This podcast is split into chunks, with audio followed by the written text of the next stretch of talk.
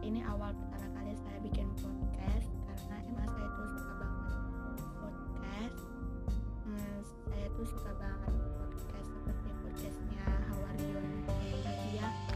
Ustadz Tensial Uluminasi Podcast dan lain-lainnya pokoknya. Nah pokoknya di sini kenalin dulu ya. Hmm, biar nggak kaku. Jazakumullah Iron